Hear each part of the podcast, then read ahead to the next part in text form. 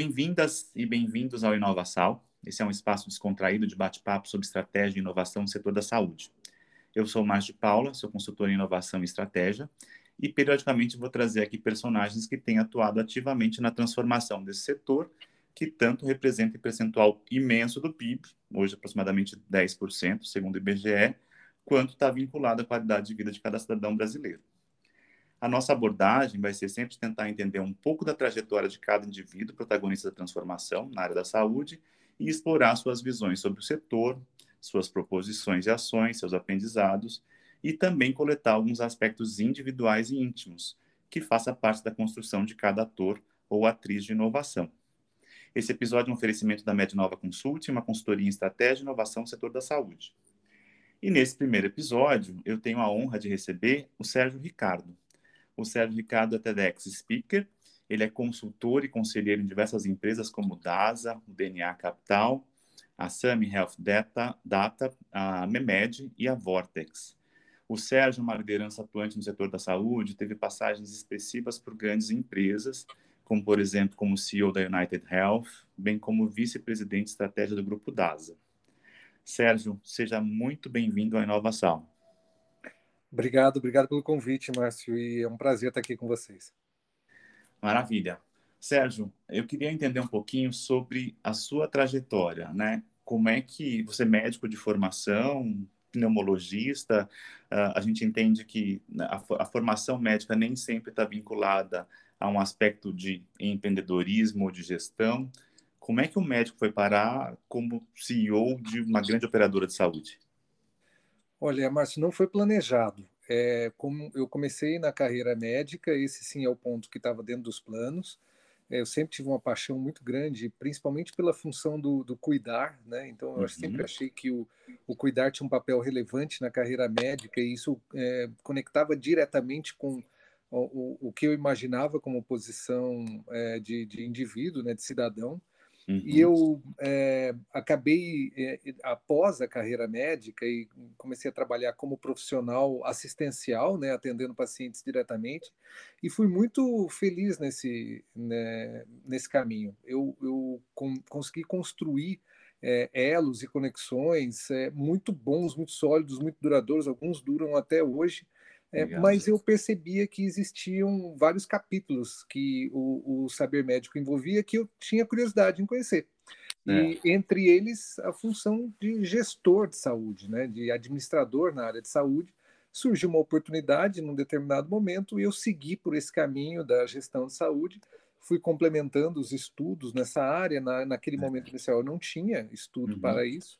Uhum. E aí fui complementando, né, fiz o MBA, comecei a participar de projetos e, e, e, fui aprimorando esse conhecimento até que acabou acontecendo de eu trabalhar numa operadora de saúde, é, evoluir carreira dentro de operadora de saúde e hoje trabalho como consultor, conselheiro focado nessa atuação como gestor. Mas não foi planejado, foi, foram oportunidades que foram surgindo e eu fui é, me apaixonando por cada uma delas ao longo do tempo e aconteceu o que aconteceu. Que legal, muito bacana. O Sérgio, e você, você, teve algum patrocinador em algum momento da sua carreira? Você teve alguém que, que serviu como alavanca para essas novas posições? Que eu imagino que deva ser uma coisa um, um, tanto assustadora, né?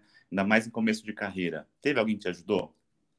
Muita gente me ajudou. Algumas pessoas foram é, importantíssimas porque é, de alguma forma seguraram na minha mão e me apoiaram durante os primeiros passos uhum. e até me abriram muitas portas. Então, é, nessa carreira administrativa, eu, eu deve, devo citar o Walter Furlan, que foi meu primeiro líder dentro é, da operadora de saúde, mas numa época que eu ainda trabalhava como médico dentro de uma operadora de saúde, numa unidade assistencial, numa unidade de consultórios. Ali uhum. eu trabalhava como pneumologista e o Walter Furlan era o meu líder na época, era o responsável pela unidade ambulatorial.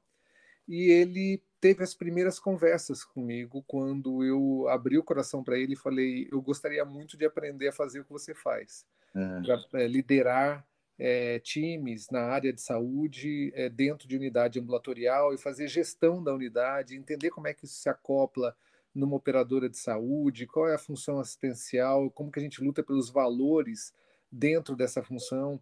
É, e ele e, e, a minha grande dúvida naquela época era eu não queria abrir mão do que eu julgava que é, era era valioso para mim, né? Então aspectos como a conexão com os, o, o, a, os profissionais médicos, a conexão constante, a luta pela qualidade na assistência, uhum. a luta pela sustentabilidade do setor de saúde é, é, e o contato indireto, mas o contato contínuo com as causas que realmente tocam as pessoas, né, os uhum. pacientes e os profissionais de saúde como um todo. É, eu, eu, sabendo disso que eu não podia abrir mão, eu busquei o, o Furlan e, e, e, estabeleci esse contato, essa, esse diálogo, e ele foi a primeira pessoa que me ajudou a, a construir os passos futuros que me levariam a, a, a construir uma carreira em torno né, da, da, função gestora. E, e, foi muito bom ter uma pessoa que me apoiasse, da mesma forma como eu tive grandes professores na área médica, uhum é, ter essa pessoa com experiência administrativa que me ajudou nos primeiros passos e me acompanhou nos primeiros anos, até o momento em que eu desgarrei e fui para outras atividades, é, foi muito bom, fez toda a diferença. Que legal, muito legal. E, e, tem algum momento, um grande momento marcante na carreira, ou alguns momentos que você fala foram, foram divisores de água, uma grande crise, ou enfim, uma grande promoção? Tem alguma coisa que vem à tua memória, assim, de uh, grandes pontos transformadores em relação à sua carreira? Eu acho que eh, sim, com certeza, né? Eu, eu acho que eu posso resumir isso em alguns pontos. Uhum. É, o primeiro grande ponto foi quando eu resolvi é, in, passar a interromper as funções assistenciais é, cotidianas, ou seja, atendimento em consultório, atendimento em pronto-socorro, passagem de visitas a pacientes internados nos hospitais. Então, a decisão de interromper essa função assistencial do dia a dia para me dedicar é, exclusivamente à, à, à, gestão foi bastante traumático. Né? Eu estava cheio de dúvidas, né? Essa Sim. era a decisão mais correta. É, aquele momento, é, naquele momento eu tinha as ferramentas essenciais para que garantissem um nível de desempenho é, é, adequado. Claro que não, eu não tinha as ferramentas eu, e, eu comecei a tomar ciência de que eu não tinha, comecei a investir é, no aprendizado que me garantiria esse, esse desempenho uhum. mínimo inicialmente e depois num padrão mais próximo do que eu sonhava. Então, aquele momento foi difícil e aquele momento foi agravado por uma outra circunstância. Eu não hum. eu não estava apenas deixando de atender os pacientes em consultório e nesses outros cenários que eu comentei, nesses outros ambientes, uhum. mas também eu teria que deixar de dar aula, porque naquela época eu era professor na Escola Paulista de Medicina, estava é, engajado com pesquisa, é, com pesquisa clínica, era investigador principal de algumas pesquisas. É, eu estava também altamente engajado com a Sociedade Brasileira de Pneumologia e Tisiologia, com a Sociedade Paulista de Pneumologia e Tisiologia.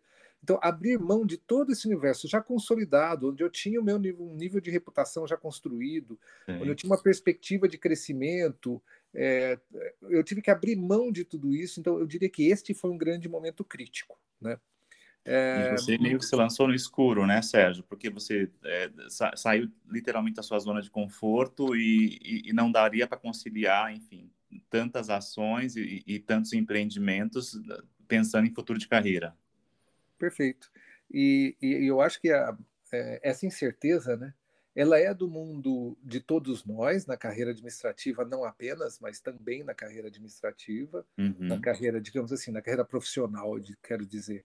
É, é, mas ela também afeta a carreira pessoal, né, a, a, vida pessoal, perdão. Tem muitos momentos da vida pessoal onde a gente passa por esses é, momentos de, de, grande questionamento e incerteza. Uhum. Mas na minha carreira profissional, eu diria que esse foi um, talvez o um momento mais crítico é, e a incerteza, é, eu, o que eu percebo nos meus colegas hoje em dia, os novos colegas, inclusive, é, jovens que hoje estão começando carreira em startups, em outras empresas, mas pessoas muito mais jovens que eu, hoje em dia, que me procuram para aconselhamento ou para bater uhum. papo, o que eu sinto é que esses momentos de incerteza estão se tornando muito frequentes na vida das pessoas.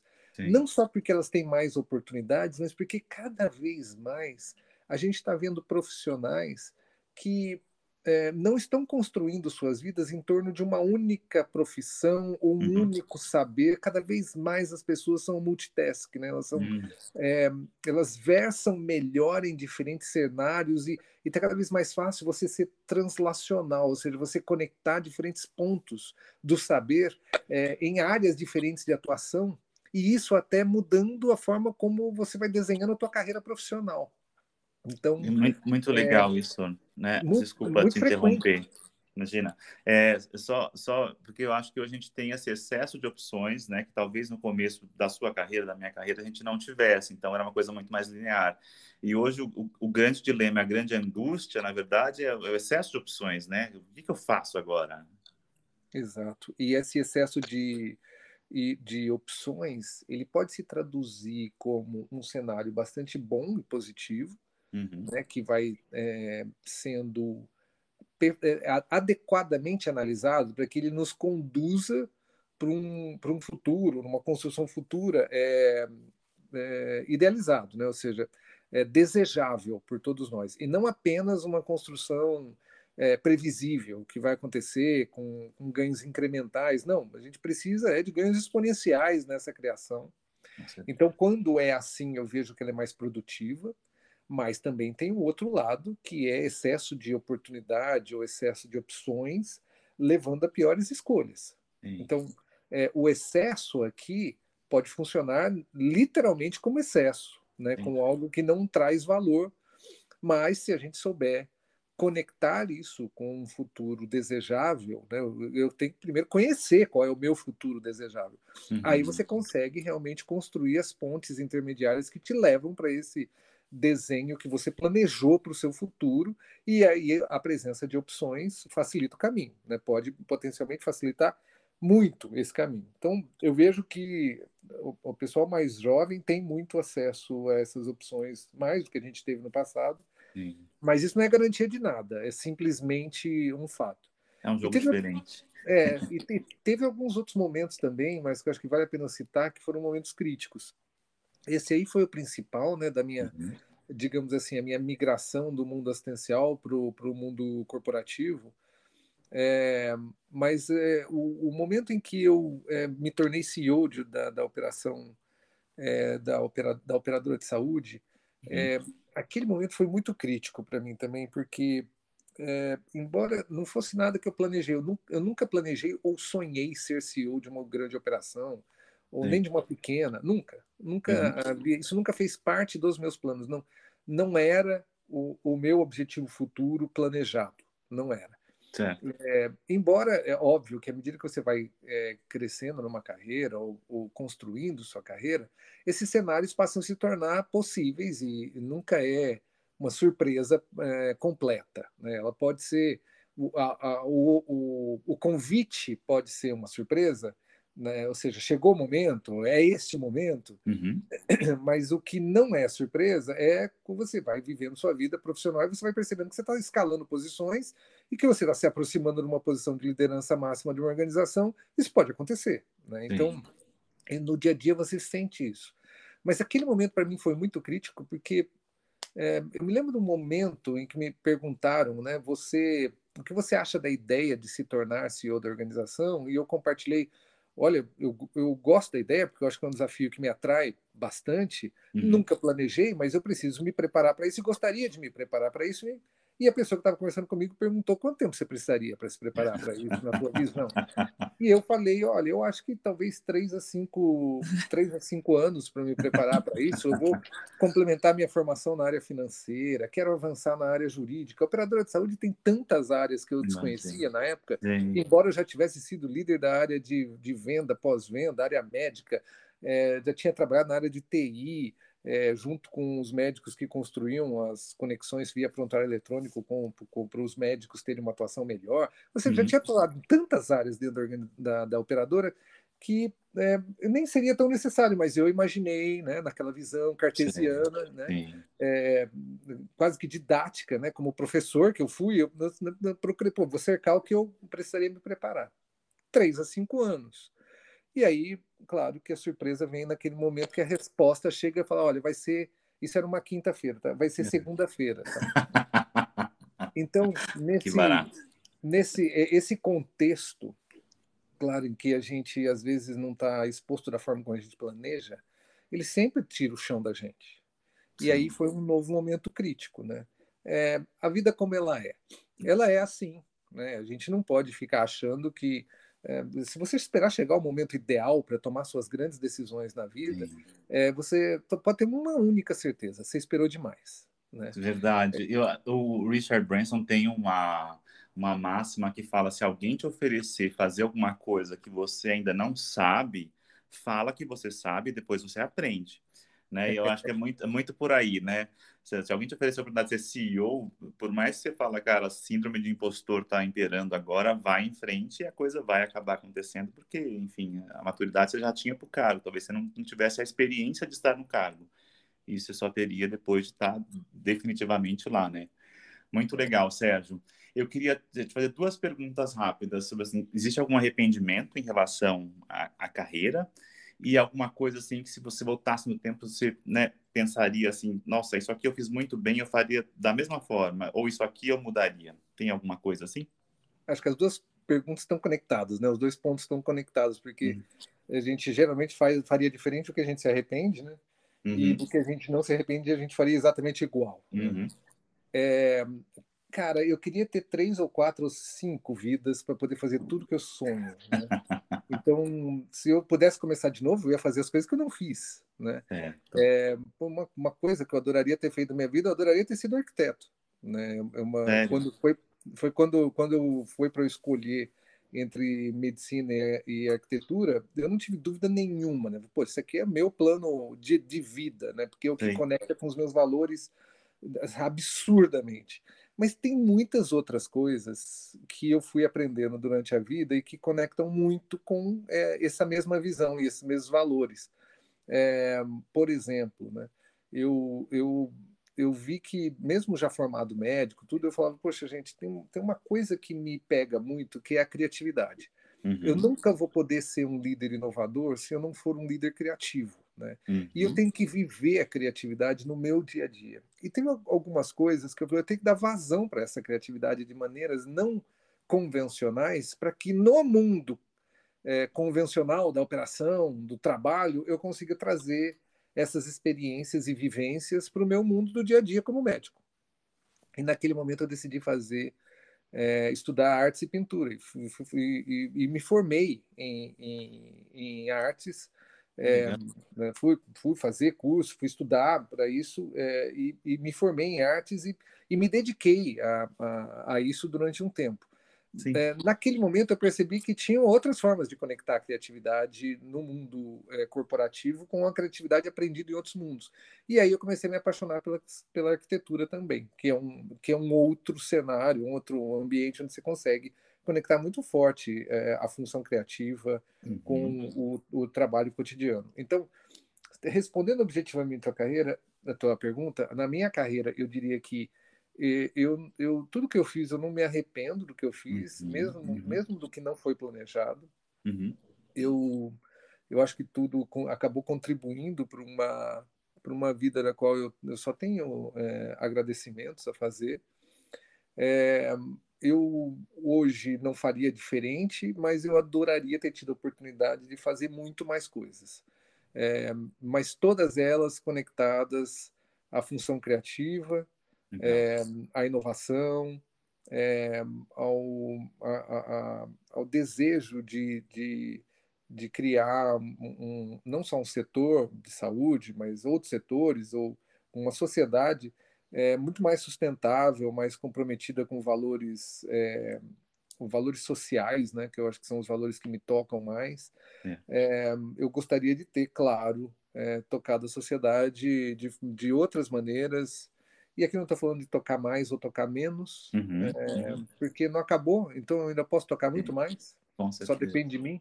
Então eu, eu diria é, não é tocar mais nem menos, é tocar outras coisas, outras pessoas e, e, e, poder impactar a sociedade de outras maneiras.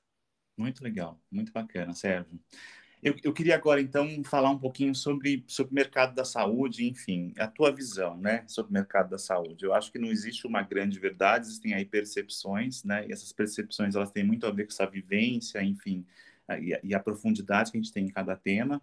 É, um, tem um dado que eu acho que me chama bastante atenção, é, do IBGE, que o dado que a gente tem é de 2019, mas as despesas com saúde em 2019 chegaram a 711 bilhões de reais. Né? Então, elas atingiram 9,6% do PIB do Brasil, o que está mais ou menos em linha aí com os países da OECD, né, que vai por volta de 9%, 10%.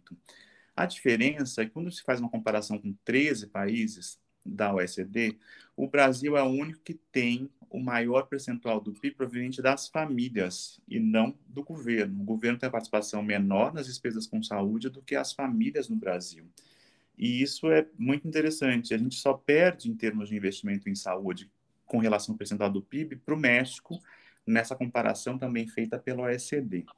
Por que eu estou falando isso? A gente sempre discute ambiente de saúde como um ambiente que tem recursos finitos, isso é óbvio, né? Uma população que agora vai envelhecendo e que é extremamente carente de inovação, porque porque ainda é um sistema que tem muitas muitas falhas, muitos overlaps, eu posso chamar assim, muito desperdício de recursos, né?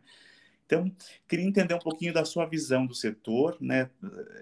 Aí pela sua trajetória dentro de operadora de saúde, como é que você enxerga hoje o setor, o complexo da saúde no Brasil e que tipo de enfim, experiência ou insight você acredita que a gente teria quando a gente vincula a inovação no sentido de aprimorar esse serviço de saúde? Uhum. Bom, é, falando sobre setor de saúde, o que mais me chama atenção, de cara, assim, que eu acho que é, é, é uma visão que está se consolidando, é a, a, importância da hierarquização do cuidado. Né? Como é que a gente cria é, fundamentos para que as pessoas tenham acesso ao cuidado uhum. e um acesso cada vez mais ampliado a esse cuidado, mas de uma maneira que exista uma estruturação mínima e inteligente da forma como a gente acessa esses serviços. Então, não, não, não adianta a gente achar que um governo que gasta muito com saúde, mas que ele faz isso ao oferecer, por exemplo, acesso direto a especialistas médicos. Eu falo uhum. que como especialista, né, como pneumologista que eu sou, é, não, não, adianta a gente achar que esse é um modelo bom. Né? É, ah, mas você está dizendo que as pessoas não podem ter acesso direto? Claro que elas podem ter acesso direto, mas eu tenho que oferecer para a população a possibilidade das pessoas terem acesso a um serviço de atenção primária uhum. Que consiga resolver 70%, 80% de todas as necessidades essenciais do cidadão nas questões de saúde, é, gerando, criando vínculo com times de saúde. Né? Então, é, o tanto que se investe muitas vezes não traduz o como se deveria investir. É, e aí esses números frios, muitas vezes eles não traduzem exatamente as melhores estratégias, mas simplesmente o como, o quanto de dinheiro está sendo investido. Uhum. É, quando a gente olha para esses países e a gente vê diferenças muito grandes na forma como os setores público e privado e o out of pocket, né, o, o consumo direto das famílias, é, é, se estabelece. E a gente vê, por exemplo, modelos onde o governo investe muito no estabelecimento das condições da atenção primária, coordenadas numa visão é, unificada também, na, com os saberes da coordenação do cuidado, uhum. fazendo com que as pessoas tenham um uso mais racional dos recursos e isso faça com que o dinheiro, que é sempre finito, é, seja melhor distribuído para que é, todos possam acessar a saúde que desejam e que têm é, e que merecem.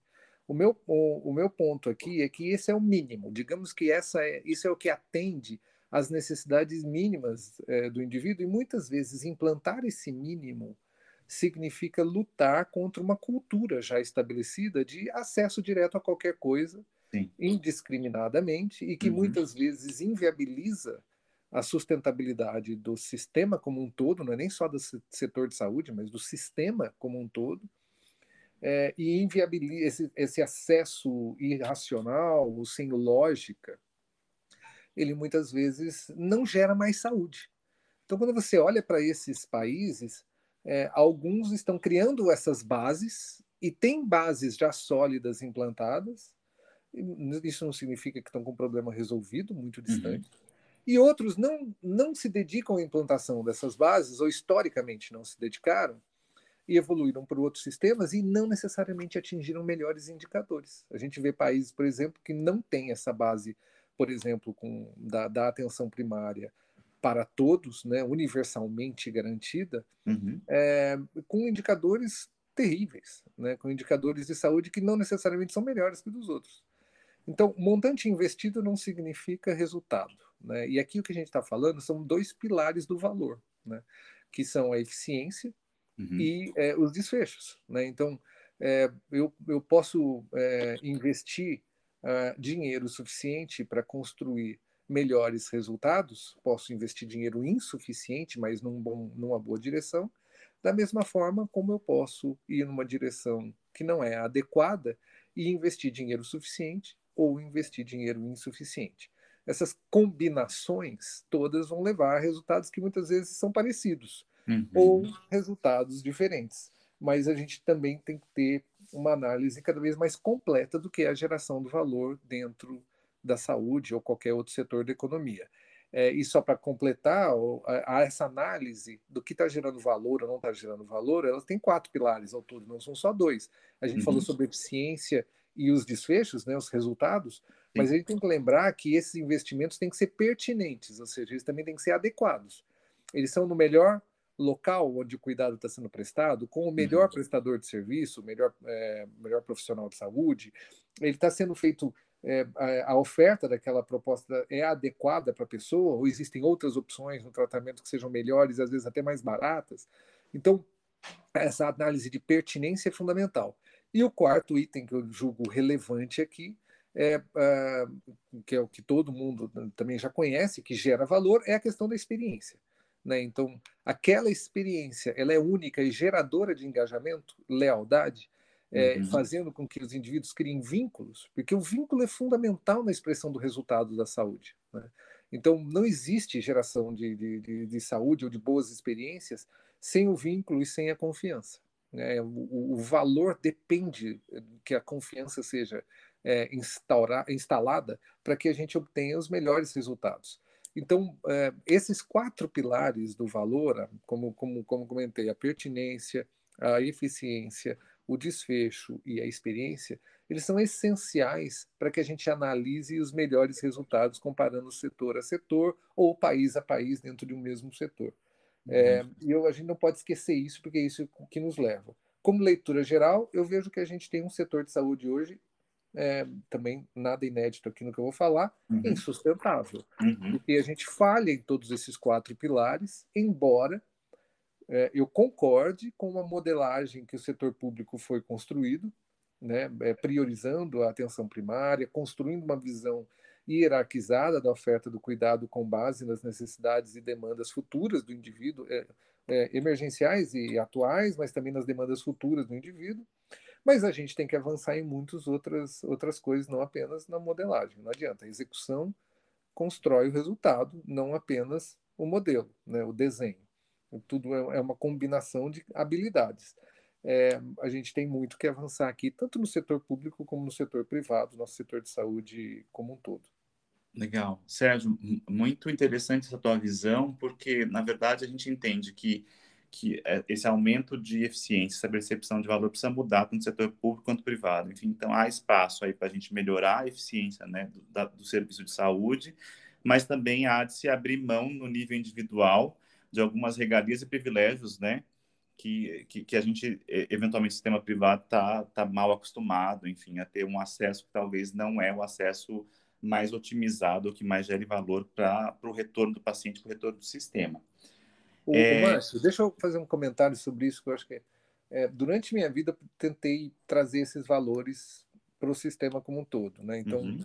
é, eu trabalhei no setor público durante um tempo, é, um bom tempo da minha vida, dei aula em instituição vinculada ao setor público, mas o, o ponto é como é que a gente traz esses valores para o dia a dia da gente, mesmo numa instituição privada. Né?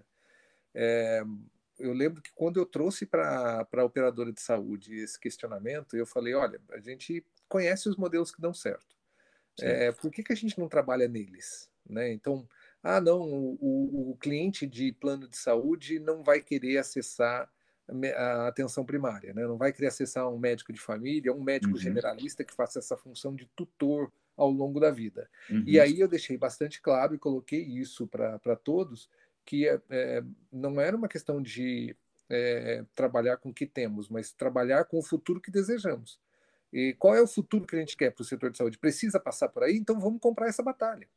E eu me lembro quando eu estava implantando é, todo o serviço de coordenação cuidado, atenção primária da saúde e ambulatórios de atenção primária, quando eu estava trabalhando por tudo isso dentro do, do, do, da operadora de saúde, o meu, o meu grande é, desafio foi convencer os pares e convencer, claro, que os clientes de toda essa operação de que uhum. esse é um modelo que era essencial a ser buscado e trabalhado. Então, isso aqui é muito importante para a gente é, é, ter em mente de que no dia a dia a gente vai enfrentar guerras muito grandes é, porque a gente acredita que constrói mais valor. É, da mesma forma, como empreendedor, eu enfrentei as mesmas guerras. Então, no paralelo, eu, eu sempre trabalhei com, sempre tive atuação como empreendedor. É, eu me lembro quando eu fundei a Doutora Agora, que era um ambulatório de atenção primária uhum. para atender diretamente as pessoas no compra direta, mas também com o intuito de atender as operadoras de saúde. Lá atrás, isso, nós estamos falando de muitos anos atrás, uhum. também foi muito questionado. Né? Olha, mas quem quer comprar é, é, atendimento com médico de família? As pessoas querem ir direto no especialista. Uhum. Hoje em dia, todo mundo está procurando isso. Se eu tivesse montado, no, se eu tivesse criado a empresa junto com os meus outros é, parceiros, fundadores, é, no momento errado, né? cinco anos depois, a gente estaria hoje é, nadando em oportunidade. Mas lá naquela época, ter sido vanguarda foi uma, um penalizador para essa uhum. estratégia.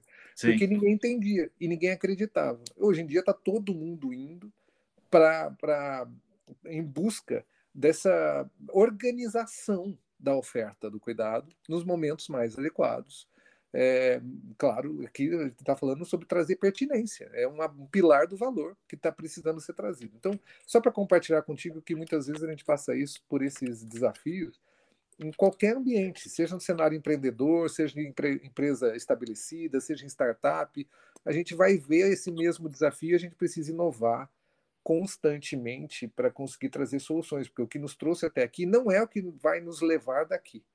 É, Para chegar no futuro, o que a gente deseja, a gente tem que é, criar de novo. E esse criar diferente é, é, é a expressão da inovação. Muito, muito, muito interessante, Sérgio. Eu acho que até tem até um dado recente que é super relevante, que fala que os planos de saúde tiveram o primeiro prejuízo semestral da história, né? Agora em 2022.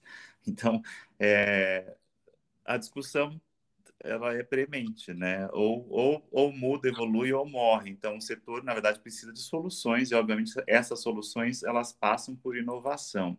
E aí é o ponto que eu queria discutir com você, porque, assim, na minha visão, a gente tem talvez duas grandes frentes tecnológicas que estão impactando o nosso dia a dia, por grandes frentes, né? Eu digo frentes bastante amplas, mas primeiro penso nas tecnologias de conectividade, né? Então, a gente está dando é, uma abrangência muito maior e acesso muito maior através da conectividade para um público também cada vez maior. Então, pensando em cloud, pensando, enfim, em inteligência artificial, compartilhamento de dados, interoperabilidade. A gente tem uma, uma série de possibilidades aí que, que consegue massificar um certo atendimento e até customizar dentro desse, desse processo de massificação. E existe uma outra vertente tecnológica que passa aí pela manipulação genética, terapias celulares, terapia genética, individualização do tratamento e aí com um custo obviamente muito mais elevado. Então, é, por um lado, eu acho que a gente vai chegar num ponto de escolha de Sofia, né? Para que lado a gente tem que ir? A gente tem que ir para a massificação, e óbvio, isso é imperativo, e como é que fica essa questão do tratamento individualizado? A gente está preparado para chegar nesse ponto, né, dessas novas terapêuticas que estão cada vez mais inacessíveis para o pagador individual, né? A gente só pensa em pagador institucional. É, como é que você lê esses, esses paradigmas aí do futuro, Sérgio, com relação à transformação tecnológica do setor? Olha só, é, eu, eu entendo que elas caminham juntas, as duas opções, né? Então, embora exista um aparente dilema né, entre investir no que vai massificar e investir no que vai personalizar, uhum. é, as duas coisas podem e devem andar juntas. Porque uhum. não é aqui uma não exclui a outra, né? Não é que a gente tem a opção de um dia não personalizar o cuidado. Uhum, a gente precisa uhum. personalizar o cuidado. É, é para tudo, não apenas na saúde, mas é fundamental na saúde. Né? Você tem que, é, de alguma forma, fazer com que a visão personalizada chegue de fato nas pessoas. Né? Então, elas, elas têm que ter acesso a opções que é, estão alinhadas com as necessidades delas. Então, mas eu, eu, eu vou vou avançar um pouquinho, vou dar um passo para trás e uhum. para a gente é, debater um pouquinho sobre a questão do como que essas duas não precisam ser é, excludentes né, no, nos investimentos. Porque aqui que a gente está falando é a capacidade do quanto de investimento que a gente coloca numa ou outra, qual que vai primeiro, qual que vai depois e como que elas Sim. podem caminhar juntas. Né? É, sabendo que os recursos são finitos, é lógico para todos nós que os investimentos para ampliar a conectividade são fundamentais. Então, é como se a gente dissesse que é, existe uma, um investimento estruturante essencial que é inicial. Né?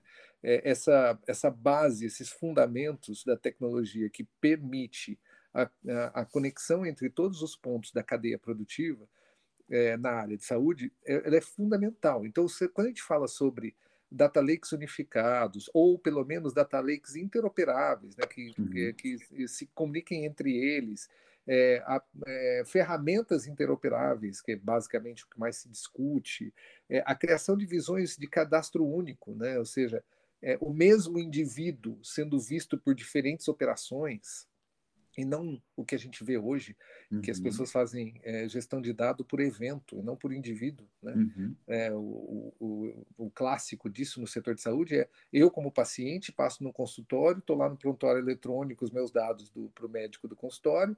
Isso não se comunica com quando eu passo com o prontuário eletrônico que está no pronto-socorro, quando eu passo no atendimento de emergência. É, e essa falta de conexão é, porque não temos ferramentas de interoperabilidade, fazem com, faz com que é, eu não seja visto como indivíduo único. Né? Eu não sou um único indivíduo. Esses dados eles pertencem aos eventos que o Sérgio uhum. consumiu, né? Uhum. e não e não ao Sérgio. Né? Então, eles não estão conectados ao, ao cadastro único Sérgio Ricardo. Eles estão uhum. conectados a um evento consumido pelo Sérgio. E esses eventos não se comunicam, não se falam. E aí a gente gera desperdícios, a gente gera falta de resultados, né? resultados ruins na, na, na qualidade de saúde que o Sérgio a, consegue alcançar né? nessa experiência. Então, é, o básico, que está muito mais conectado na visão de massa, ela, ela deve ser é, é, priorizada nos investimentos de todas as organizações e também do próprio setor público é, a gente consegue avançar muito mais rápido na medida que eu consigo enxergar o indivíduo do que, por exemplo, se eu desenvolver ou acessível é, a personalização via uma genética, é, numa, numa, acoplamento da própria genética decisões das escolhas de fármacos que estão sendo utilizados, é, do ponto de vista populacional. Então, uhum. do ponto de vista populacional, essas estratégias e tecnologias de conectividade me parecem ser prioritárias. Porém, é, para ter os melhores desfechos, e de novo estou voltando para os valores, né? análise dos valores. É. primeiro, uhum. eu fiz uma análise muito mais de eficiência. Mas quando a gente faz uma análise de desfecho e de experiência do usuário, eu estou muito mais conectado com a visão de personalização.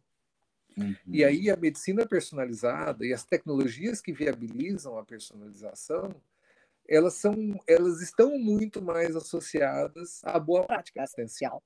E aí fazem com que os resultados de saúde é, é, acelerados para a qualidade das pessoas, das pessoas. Este, essa perspectiva ela não pode ser esquecida. E ela tem que ser trazida rapidamente, porque existe uma demanda por melhores resultados da medicina. Né? E os melhores resultados da medicina não se dão exclusivamente pelo acesso. E aí eu tenho um contraponto. Né? Como é que eu posso não priorizar isso, sendo que isso traz uhum. impacto na vida das pessoas hoje? Né?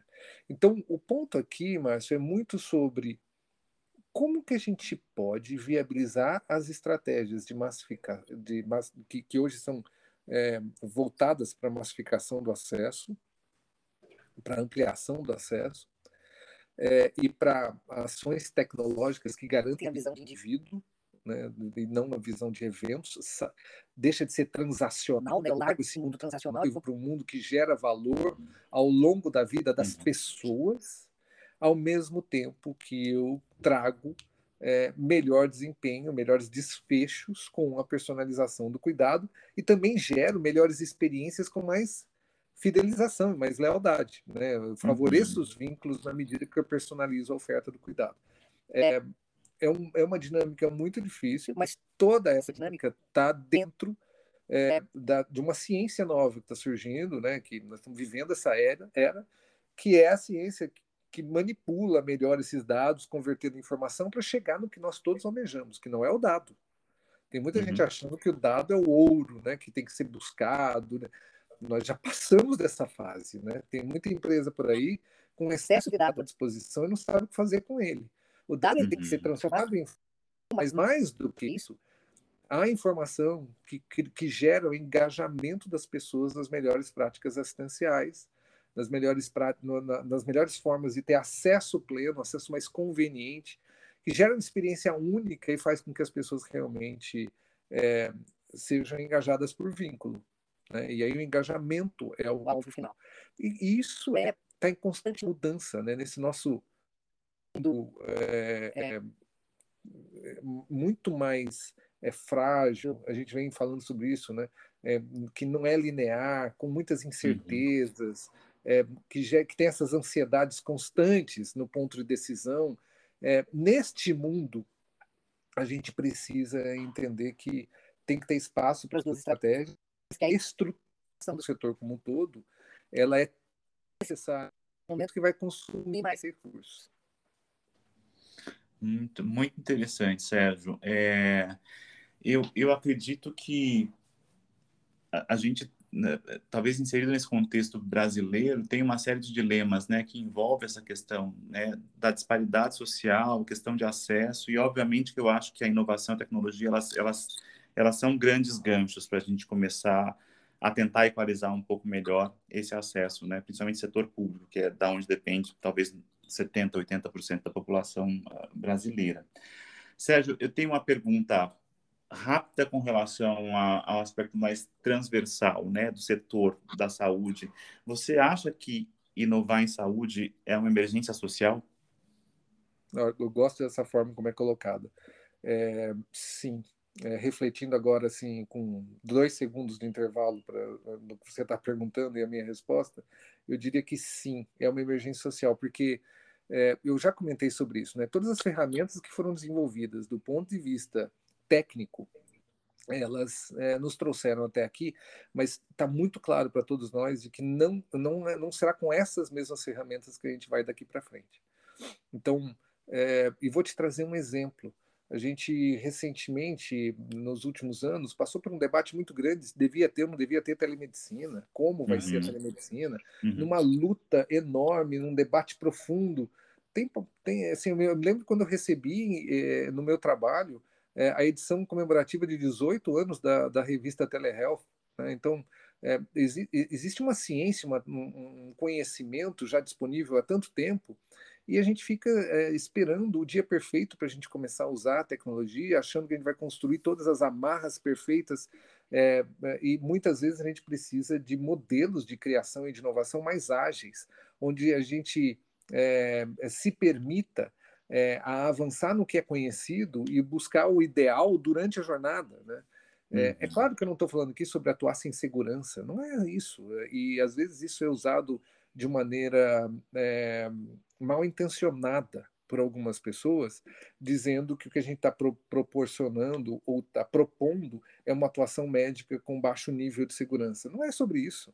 O que nós estamos falando aqui exatamente é sobre as escolhas que têm que ser feitas para que a gente acelere o desenvolvimento com mecanismos inovados, não com os mesmos mecanismos do passado, né?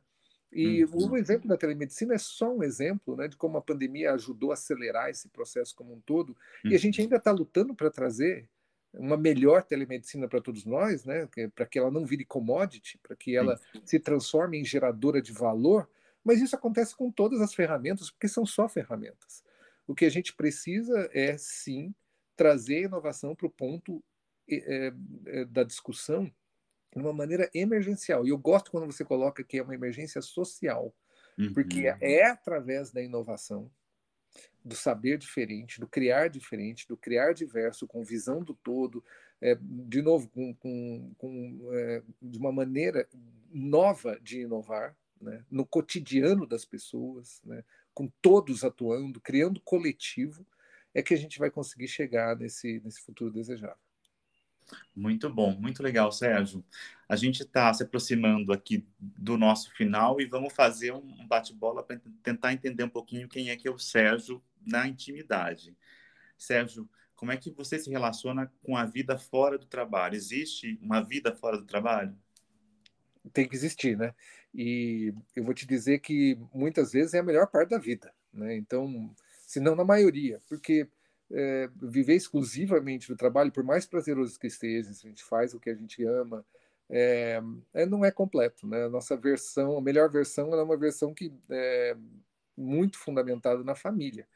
É, nos amigos, nos relacionamentos, no lazer. Uhum. Então, uhum. é, essa, a melhor versão, a nossa melhor versão sempre contém todo esse outro resto. Então, eu dou muita é, importância para esse cotidiano fora. Às vezes é difícil você conseguir é, equilibrar essas coisas, porque uhum. em determinados momentos da vida o trabalho nos pede muito, uhum.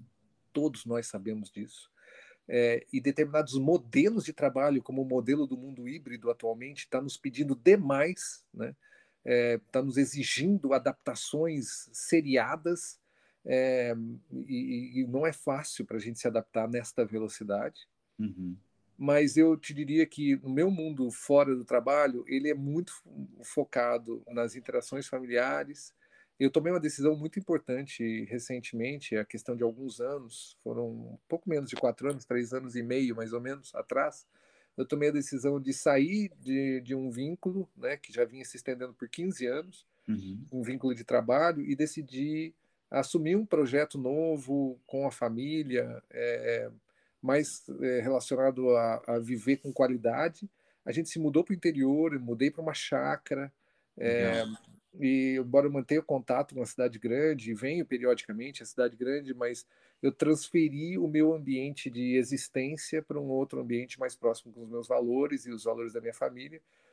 E hoje a gente cria cabras no interior, a gente produz queijo de cabra, é, porque eu queria muito focar no desenvolvimento disso e estar tá mais é, conectado com esse com esse mundo totalmente diferente. Uhum. mudar ritmo e dar valor para outras coisas tem sido excepcional. Não, não, não, tem coisa que a gente faça que a gente é, possa entregar de maneira prescritiva para o outro faz assim que dá certo. Não existe isso mas é, eu vou, diria que, vou te dizer que esse esse foi um dos movimentos que eu mais me orgulho durante a minha vida toda. Foi é, poder fazer algo diferente fora do trabalho que me gerasse uma opção de vida futura com tanto prazer e tanta alegria. Que legal, nossa, muito legal o seu relato. É, falando de diversidade, né, qual a sua visão sobre a importância da diversidade nas empresas e a importância da diversidade para a inovação em si? Independente de onde eu esteja, Márcio, eu quero ser reconhecido por quem eu sou. Né? Uhum. Eu, eu eu tenho muito orgulho de quem eu sou. E aqui a gente não falou sobre isso, mas assim, como homem gay, eu tenho muito orgulho de ter construído ao longo da minha vida um espaço de respeito em torno da minha pessoa, né? Uhum. Com os meus amigos, sempre, né? É óbvio, com a minha família, não é uma batalha fácil, uhum. mas com os meus colegas de trabalho, com o setor e com o mercado, né? Como ente social, é muito importante que a sociedade respeite quem eu sou.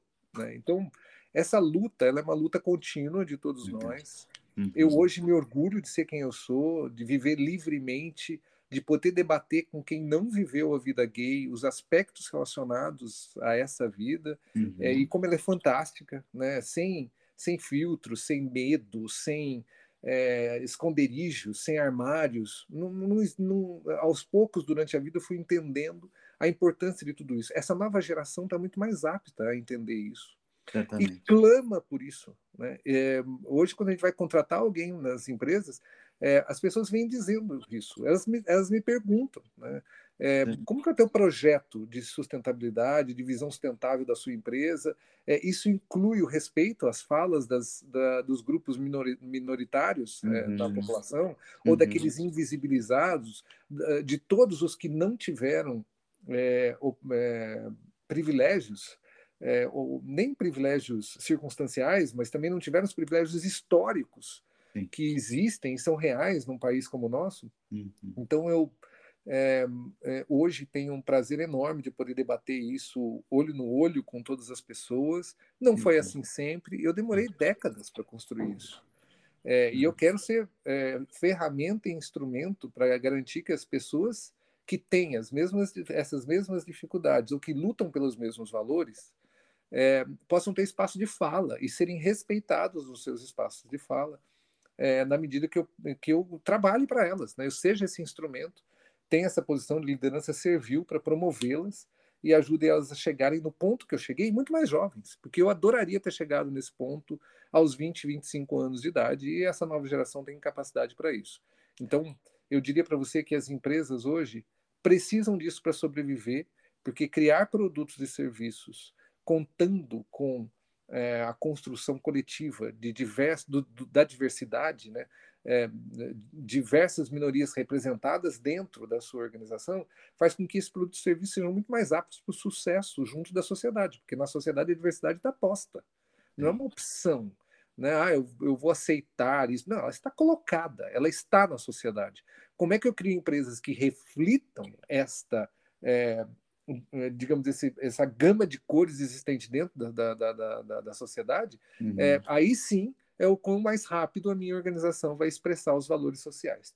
E aí é, a gente sabe muito bem, eu costumo defender muito isso, né? É, a gente precisa inovar usando a diversidade. Legal. Né? Então, e são quatro grandes elementos criadores da inovação, é, nessa nova inovação que a gente está falando, né? Uhum. a inovação é, contemporânea, é, o, o, primeiro deles é a capacidade de ver o todo para criar o micro e não o contrário, né? não ficar criando uhum. o micro sem entender o, o, impacto social como um todo. A gente tem que partir da visão do todo para depois criar as soluções nas empresas. O segundo é a questão da diversidade em si, como é que a uhum. gente traz a visão diversa para ter produtos e serviços diversos que atendam essa diversidade da sociedade. O terceiro é a capacidade de trabalhar em cima do valor, a gente já falou sobre os aspectos uhum. da criação e geração do valor. Uhum. E o quarto é a nossa é, é, essa, essa visão sempre da construção e das soluções inovadoras partir do que as pessoas estão demandando. Né? Então, ou seja, eu ouvir o outro para criar com base nas demandas do outro e parar de construir com base no que eu sei oferecer, construir com base nas ofertas, uhum. que geralmente vem do mundo de, do que eu sei tecnicamente, né? Então eu construo, ah, eu estou criando um produto aqui com base no que eu sei, porque eu entendo desse assunto, então tecnicamente eu sou o melhor nisso, então eu vou fazer. Isso não funciona. Isso gera produtos e serviços que são aquém do que eles deveriam, do que eles poderiam ter de performance, não só financeira, mas de performance na geração de boas experiências. E essa criação com base nas ofertas, ela é limitante. Então, a, a inovação do mundo contemporâneo prevê que exista uma criação coletiva, com a participação de todos, da diversidade, e ouvindo os outros, ouvindo constantemente quais são as demandas dos outros. Então, esses são os, os, o que a gente diz que são é, os pilares da inovação contemporânea que a gente tem que avançar. E as empresas têm que aprender isso logo e botar em prática. Muito bem, muito legal, Sérgio.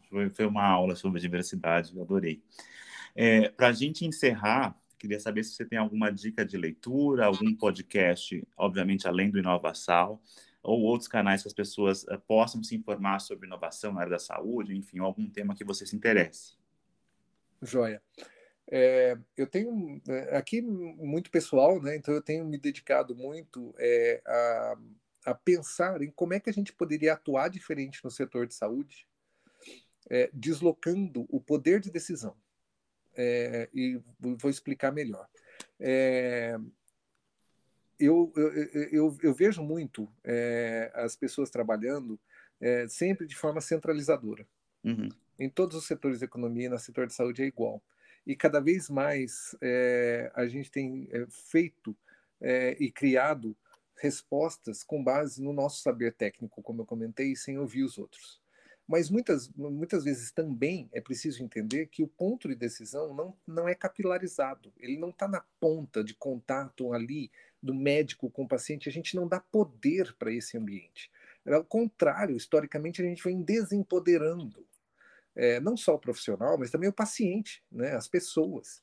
O que a gente precisa é trabalhar em cima de transparência, de trazer mais é, poder para este momento do contato entre as pessoas, porque a decisão descentralizada gera sociedades mais aptas a conviver com os desafios do dia a dia, gera sociedades mais ágeis, gera decisões mais sábias no, no, no, no dia a dia. Mas se a gente não investir nisso, aí tomar essas decisões na ponta, sem informação, sem suporte, sem ritual, sem governança, aí as decisões não se tornam sábias. Uhum. Aí as uhum. decisões são precárias. Então, eu tenho lido bastante a respeito disso, e aí um livro que me chamou bastante atenção sobre isso, não estranhe, é, é um livro que chama Revolução das Plantas, do Stefano Mancuso. Uhum. Esse livro ele foi recentemente eleito como o melhor livro vou tentar traduzir aqui a premiação, é o melhor livro técnico para é, é, para pessoas que não são técnicas no assunto, hum. para entender como é que as plantas, sem um poder central, sem um sistema nervoso central, se transformaram nos organismos vivos mais prevalentes do planeta, mais, prevalentes, mais bem-sucedidos do planeta. É, e como é que eles desafiam isso no dia a dia? Como é que a planta faz para enxergar?